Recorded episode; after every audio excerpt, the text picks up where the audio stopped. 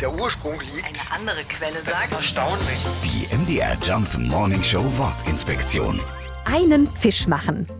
Wenn der Feierabend oder das Wochenende in Sicht ist, dann fangen wir so langsam an, nervös zu werden. Der Puls geht hoch und man versucht, alles noch ein bisschen schneller zu erledigen, bevor es dann endlich losgehen kann. Dann ziehen wir Leine. Wir geben Hackengas, machen uns aus dem Staub oder eben machen einen Fisch.